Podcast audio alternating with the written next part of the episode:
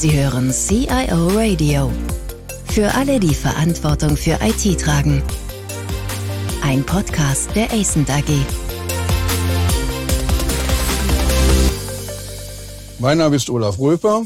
Wir hatten ja schon in dieser Serie das ein oder andere Mal über die Auswirkungen der Covid-19-Pandemie gesprochen und auch darüber, dass einige Trends sich verstärkt haben, einfach schneller zum Zuge gekommen sind, andere aber etwas abgestorben sind. Und die Frage ist natürlich, neben der Frage der Führung, die wir mit Martin Hilbig hier besprochen hatten, durchaus eine wichtige Frage. Was ist eigentlich mit den anderen Aspekten?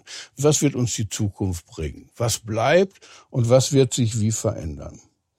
Oder wie der heutige Interviewpartner einmal so schön gesagt hat, wie verhindere ich eigentlich, dass ich keine toten Pferde reite?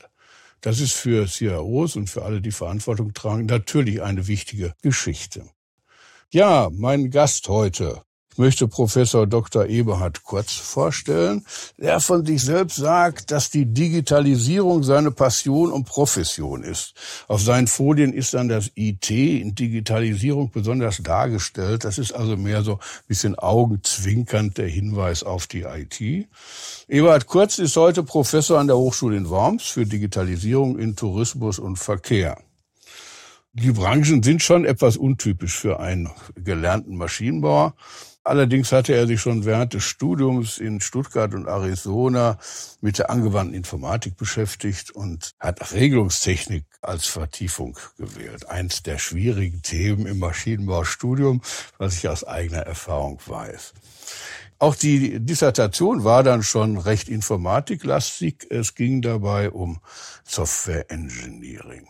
Nach Forschung und Consulting-Aktivitäten übernahm Professor Kurz dann Verantwortung als CIO bei Thomas Cook und bei der Deutschen Bahn, allesamt verbunden mit Themen der Digitalisierung und jeweils in komplexen und dynamischen Umfeldern. Ja, herzlich willkommen, Ebert Kurz. Ja, Herr Röper, ganz herzlichen Dank für die freundliche Einleitung und ich freue mich auch sehr, heute mit Ihnen einen Podcast machen zu können. Ja, Sie haben in einer Veröffentlichung eine IBM Aufstellung, eine IBM-Umfrageergebnis, muss man sagen, zitiert. Und das ist eigentlich eine ganz spannende Geschichte. Da ist gefragt worden, was denn so in den nächsten zwei Jahren eigentlich besonders wichtig sein wird. Und da kam dann ganz vorne Kostenmanagement und aber auch die Themen IT-Resilienz und neue Märkte durchaus prominent. Naja, wenn da vorne jetzt steht Kostenmanagement, die IT hat sich ja in den Corona-Zeiten gut bewährt. Überall Lob, Schulterklopfen von allen Seiten, wie prima das mit dem Homeoffice funktioniert hat. Und jetzt kommt die Bestrafung. Kosteneffizient. Das ist doch immer typischerweise, und wir beide kennen das ja auch von großen Unternehmen, immer sparen bei Einkauf und IT. Ist der Eindruck richtig? Ich möchte mal so antworten, Herr Röper, und dieser rote Faden zieht sich eigentlich durch unser ganzes Gespräch heute. Unser Agieren, gerade im IT-Bereich, ist ja geprägt durch drei typische Rollen in der IT. Das ist zum einen das Thema Effektivität, die richtigen Dinge tun. Zum Zweiten die Effizienz, die Dinge richtig tun und dann natürlich auch noch Innovation. Alle drei Rollen müssen entsprechend erfolgreich erfüllt werden.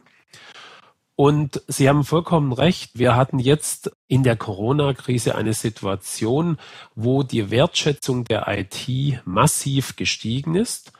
Durch die IT konnten viele Dinge erst ermöglicht werden. Ich gebe mal so ein Beispiel. Gerade wir in der Bildung, egal ob Schule oder Hochschule, wir können Bildung nur dadurch machen aktuell, dass wir mithilfe von IT-Lösungen tätig sind.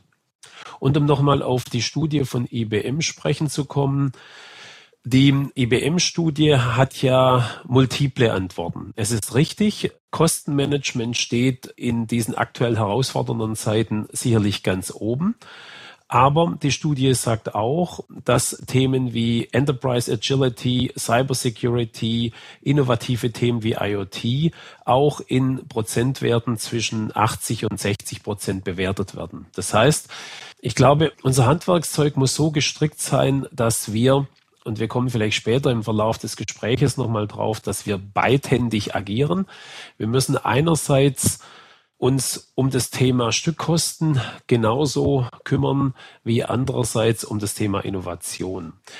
Um auf Ihre Frage zurückzukommen, Kostenmanagement, ja, ist weiterhin ein sehr wichtiger Aspekt, aber ich kann aus meiner persönlichen Erfahrung auch immer wieder sagen, das Thema Kostenmanagement und Innovation muss kein Widerspruch sein.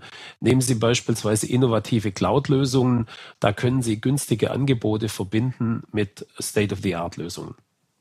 Andere für sich sind ja, wenn ich sage, ich möchte gern organisatorisch resilienter werden, was ich durch Agilität erreichen kann, indem ich also dazu lerne, wie die Dinge sich entwickelt haben und was sich daraus für Schlussfolgerungen ziehen.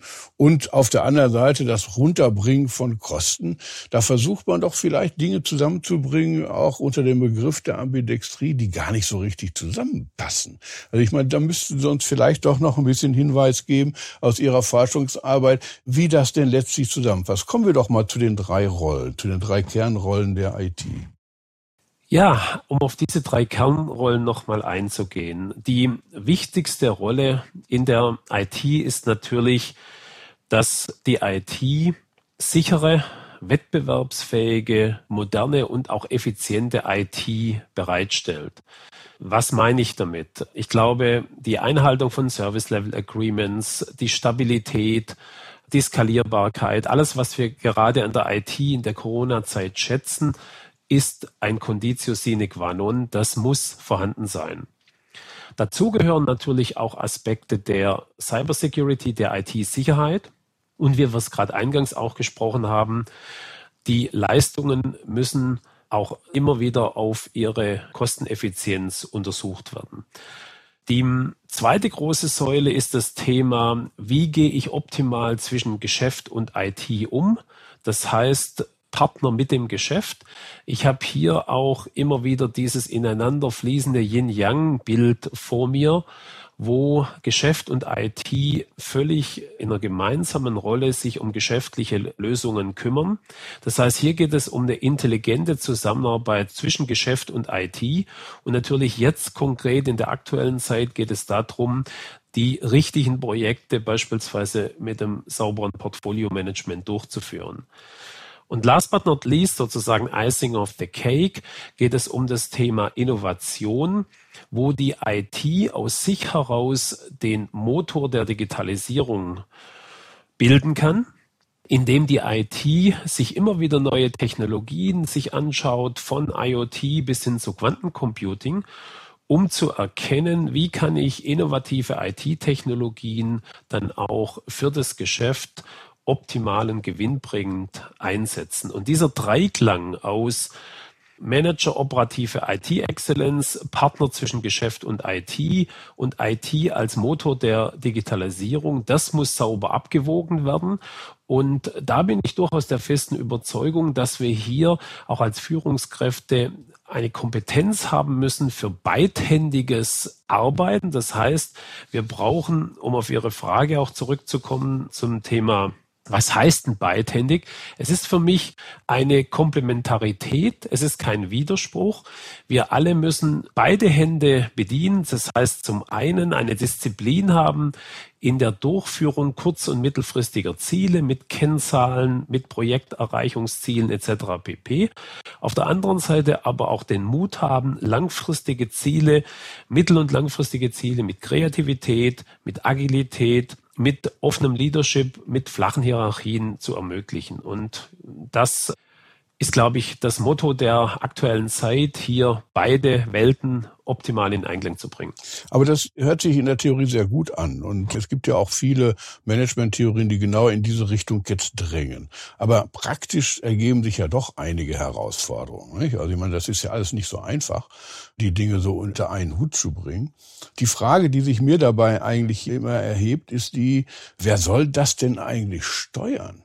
Also gucken Sie mal, da haben wir ein CIO, die sind nach alter Schule, sind die also mehr infrastrukturlastig, anwendungslastig, die diese klassische IT haben. Die haben ein Mindset, ja, das für ihre erste Rolle passt. Ja, das alles zu straffen, zu entschlacken, sicherer zu machen, wettbewerbsfähig, modern, effizient die Dinge zu tun. Auf der anderen Seite wird dann aber auch von IT verlangt, hoch innovativ zu sein. Wir kommen auf einzelne Fragestellungen vielleicht gleich später nochmal zurück. Das ist ein anderes Mindset. Das ist eine andere Einstellung zu den Dingen. Suchen wir da nach der eierlegenden Wollmilchsau? Sie haben recht, Herr Röper, das ist eine sehr komplexe Anforderungslandschaft an die Qualifikation einer Führungskraft. Was ich allerdings gerade feststelle, und ich habe ja in meiner Rolle jetzt auch viele Kontakte mit IT-Verantwortlichen, aber auch Geschäftsverantwortlichen in kleinen, mittelständischen und größeren Unternehmungen. Ich stelle fest, dass die meisten der IT-Verantwortlichen sich in diese Rolle schon recht weit entwickelt haben. Das heißt, die klassische IT-Verantwortung, so nach dem Motto, IT-Leiter ist mein Rechenzentrumsleiter, das findet man auch noch, ja, aber immer weniger. Die aktuell in der Verantwortung sich befindlichen Führungskräfte bilden immer stärker diese drei Rollen ab. Und natürlich ist es auch, ich sag mal, über die Zeit eine entsprechende Entwicklung. Nehmen wir an, in dem letzten halben Jahr stand sicherlich das Thema Manager operative Exzellenz im Vordergrund, weil es darum ging, jetzt auf einmal Zehntausende, Hunderttausende von Mitarbeiterinnen und Mitarbeitern mit mobilen Lösungen, mit Homeoffice-Lösungen auszustatten. Und sicherlich an der einen oder anderen Stelle das Thema Innovation jetzt etwas zurückgefahren wurde. Aber ich bin da sehr optimistisch, dass diese drei Rollen je nach Unternehmenslage optimal gespielt werden und wir müssen natürlich auch berücksichtigen, dass nicht nur der oder die CIO, sondern auch viele Führungskräfte und speziell auch alle Mitarbeitenden in dem Team sich in diese Richtung entwickelt haben. Egal ob jünger dabei oder die schon länger dabei sind, das Team hat sich weiterentwickelt und die Teams zusammen mit der Führungskraft gehen in diese Richtung, die ich auch angesprochen habe. Also ich sehe das sehr optimistisch und ich sehe große Öffnungsbewegungen in vielen kleinen, mittleren und großen IT-Organisationen. Also es ist nicht nur bei großen Unternehmen so, diese Entwicklung, sondern auch im Mittelstand beispielsweise. Es hat sich ja in den letzten Jahren diese Dreiteilung entwickelt, wenn man so mag. Ja, also wir haben die CIOs auf der einen Seite, wir haben dann diese CDOs, die für mich immer so ein bisschen den Anschein hatten, Modernität zu zeigen. Ja, und wir haben den CTO. Das war so ein Dreiklang eigentlich. Sehen Sie dann in dieser Ambidextrie diese Rollen zusammenwachsen in der Zukunft? Ich sehe sie bereits heute in der Praxis zusammenwachsen. Es ist richtig, wir hatten speziell ab 2013, 14 die Situation, dass sich in vielen Unternehmen einerseits der oder die Chief Digital Officer herausgebildet hat, die sich um neue digitale Geschäftsmodelle kümmern sollten. Speziell strategische Weiterentwicklung, neue Ökosysteme, auch sehr enge Kooperation mit Startups. Auf der anderen Seite, gerade in technologieorientierten Unternehmen, beispielsweise Maschinen, Anlagenbau, Automobilbau, gab es eine Entwicklung für Managementtätigkeiten im Bereich der reinen Technologie, also beispielsweise die sich um diese sogenannte Operational Technology gekümmert haben, egal ob das im Maschinen- oder Anlagenbau oder in der Chemie war. Und die IT wollte natürlich auch nicht nahestehen und die CIO-Rolle hat sich in den von mir besprochenen Entwicklungen weiterentwickelt. Ich sehe momentan folgende Tendenz, dass als erste Tendenz die Rollen zwischen CIO und CDO verschmelzen. Das heißt, wir sehen aktuell es immer häufiger, dass jetzt auch mit den Folgen der Corona-Krise die IT-Verantwortlichen in die Geschäftsleitung beziehungsweise in der erweiterte Geschäftsleitung oder den Vorstand aufrücken, dass dabei auch eine Verschmelzung von CIO und CDO-Verantwortlichkeiten herrschen und dass wir eine erste Konglomeration dieser und eine Zusammenfassung dieser Tätigkeiten haben.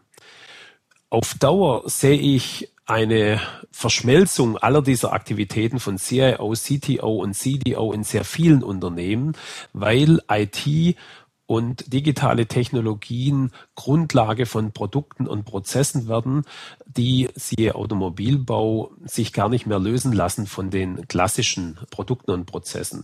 Deshalb mittelfristig sehe ich da eine Zusammenfassung und um Ihnen ein ganz einfaches Beispiel auch zu nennen, wir haben jetzt beispielsweise beim Deutschen Fußballbund ist jetzt die CIO und die CD-Rolle so zusammengefasst, dass ein Mitglied für, dass der Geschäftsführungsmitglied für Digitalisierung direkt in der Geschäftsführung sitzt. Und ich sehe das in vielen Unternehmen des Maschinenanlagenbaus, der Dienstleistungsindustrie, dass diese Entwicklung kommt.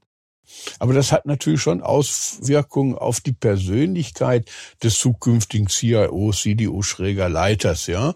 Er muss tatsächlich ja beides können. Er muss das Geschäft ansprechen können und er sollte gut in Fragestellungen der Prozessoptimierung unterwegs sein, der Kosteneinsparung, der Cloudisierung, was auch immer. All diese Fragen muss er auf der anderen Seite auch können. Brauchen wir eigentlich hier einen neuen Typ von CIO? Ja, also das sehe ich auf jeden Fall so. Wir brauchen Menschen, die einerseits Brückenbildner zwischen von den Anforderungen des Geschäfts auf die IT sind und umgekehrt Brückenbildner, die Innovationspotenziale von hochinnovativen Themen wie beispielsweise Quantencomputing richtig analysieren und diese dann auf das jeweilige Geschäft mappen.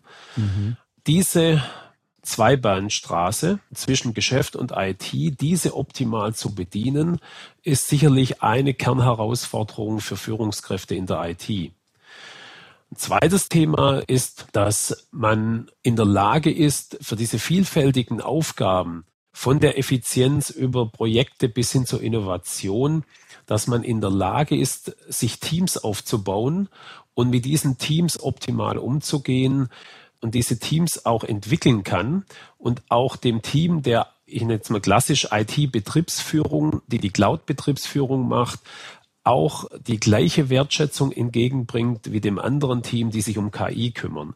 Und hier in einer ausgewogenen Mischung Personalentwicklung, Personalweiterentwicklung zu machen, und das richtige Händchen für die jeweilige Qualifikation zu haben und auch immer wieder die richtigen Leute akquirieren zu können. Ich glaube, das ist auch etwas, was immer stärker sich entwickeln wird. Ich möchte aber auch nochmal ausdrücken, ich sehe keinen binären Quantensprung oder ich sehe auch keine 0-1-Entwicklung, sondern aus meiner Sicht ist es eine graduelle Entwicklung und ich persönlich erlebe diese auch bereits aktuell in vielen meinen Gesprächen. Ja, ich würde ganz gerne noch mal, wenn Sie gestatten, Herr Professor Kurz, noch mal auf ein Thema zu sprechen kommen. Und zwar ist das die Zusammenarbeit, die Abstimmung zwischen IT und Business. Also es gibt ja immer so Abstimmungsgremien, ja, wo man dann also sagt, ja, also ich habe jetzt ein bestimmtes Projekt, das möchte ich jetzt umsetzen, oder es gibt einen Demand-Management-Prozess, wo also die Anwender kommen, also die Fachbereiche kommen und sagen, wir möchten gern dieses und jenes. Wie stimmen Sie das ab? Funktioniert das tatsächlich oder ist das eigentlich immer so eine haklige Geschichte, wo man also, was weiß ich, einfach ineffizient versucht, Dinge nach vorne zu bringen? Naja, ich versuche nochmal ein paar Aspekte aus meinen bisherigen Ausführungen auch nochmal aufzugreifen und damit auch nochmal zu erläutern, warum wir jetzt auch andere zeitliche Voraussetzungen haben.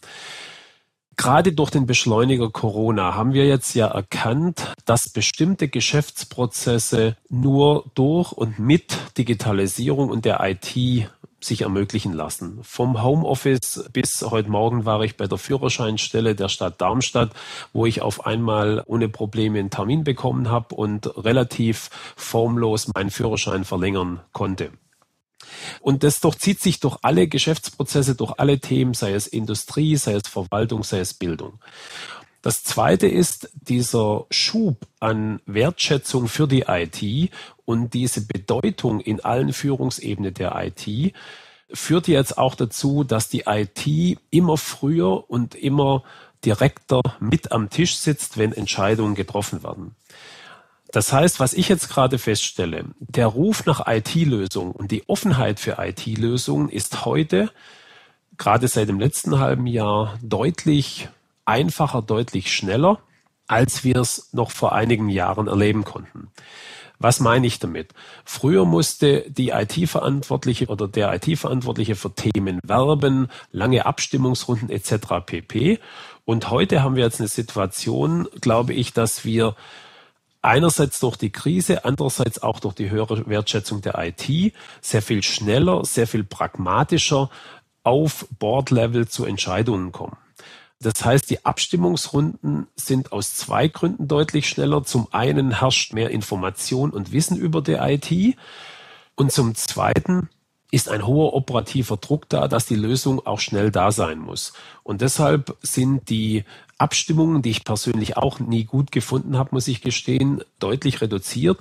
Und es bietet jetzt auch die Chance, einfach über ein gutes Portfolio-Management sehr viel schneller zu Entscheidungen zu kommen. Das heißt, weniger Dokumentation, schnellere Entscheidungen, straff, kurzfristige, pragmatische Entscheidungen. Das ist jetzt das Motto der Stunde.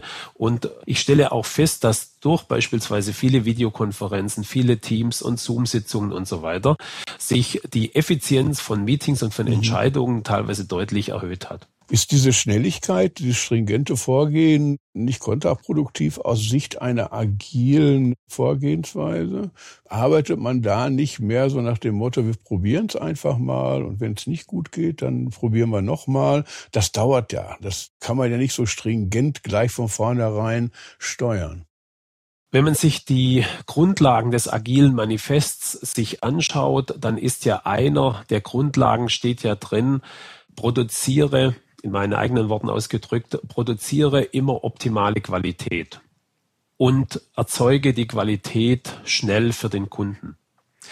Mein Missverständnis in den vergangenen Jahren war, dass Agilität mit Vorgehen verbunden wurde, nicht optimal und nicht schnell genug eine Lösung zu produzieren oder auch zu lange zu brauchen, bis man das gewünschte Kundenergebnis hat. Ich glaube, das Potenzial von Agilität, und das ist meine feste Überzeugung, ist dort so groß, wo ich Kunden, die IT-Entwickler und den IT-Betrieb zusammenschließen kann, möglichst in Nicht-Corona-Zeiten in einen physikalischen Raum, in ein großes Gebäude, wo sie sich austauschen können und dann kann ich optimale Ergebnisse produzieren. Und man muss sich natürlich auch nochmal überlegen, eignet sich das Thema für diese agile Entwicklungsweise? Wenn ich jetzt beispielsweise Office 365 einführe, dann wäre ein agiles Vorgehen jetzt eher kontraproduktiv, weil ich möchte ja gerade Standardsoftware einführen. Wenn ich jetzt aber ein User Experience oder ein KI-Thema einführe, dann eignet sich diese agile Vorgehensweise so lange, bis ich möglicherweise skalieren muss und dann das auf 100.000 Maschinen ausrollen muss, dann gehe ich wieder in eine andere Vorgehensweise. Das heißt, dieses flexible Umgehen, dass ich die optimale Vorgehensmethodik zur optimalen Aufgabe, zum optimalen Problem bringe, das ist, glaube ich, die Herausforderung für die aktuelle Zeit. Also mehr Pragmatismus als Evangelium an vielen Stellen. Genau, genau. Also ich habe mich jetzt auch im Rahmen von meinen Gesprächen mit Industriepartnern, aber auch zur Vorbereitung von Studierendenprojekten und für Vorlesungen nochmal sehr intensiv mit den Grundlagen von agilen Methoden auseinandergesetzt. Und was ja die Gründer des Agilen Manifests eigentlich wollten, ist, dass sie operative Exzellenz für Projekte haben wollten. Optimale Kundenorientierung, schnelle Ergebnisse, kurze Durchlaufzeiten etc. pp. Und es ging ihnen nicht drum, nur übers, ich nenne es mal Methodenbrimborium zu machen oder nur über Prozesse zu reden, sondern um Ergebnisse, geht es um Produkte für Kunden, geht es um fertige Lösungen. Und das müssen wir im Blickfeld haben. Ja, eigentlich ein sehr schönes Schlusswort und ich würde es wohl auch dabei belassen wollen. Und ich komme nochmal auf die Einlassung ganz am Anfang zurück. Also man sollte schon versuchen, keine toten Pferde zu reiten. Das Problem ist wohl, die toten Pferde zu finden. Und von daher sind solche Gespräche wie mit Ihnen immer besonders wichtig für alle, die Verantwortung tragen als CIO oder überhaupt in der IT oder für die IT um Hinweise zu kriegen, wo man hingucken muss in den nächsten Wochen, Monaten oder Jahren. Herr Professor Götz, recht herzlichen Dank für dieses hochinformative und impulsgebende Gespräch. Danke Ihnen. Vielen Dank, Herr Röper. Vielen Dank fürs Zuhören. Mehr Informationen zu diesem Podcast finden Sie unter cioradio.de.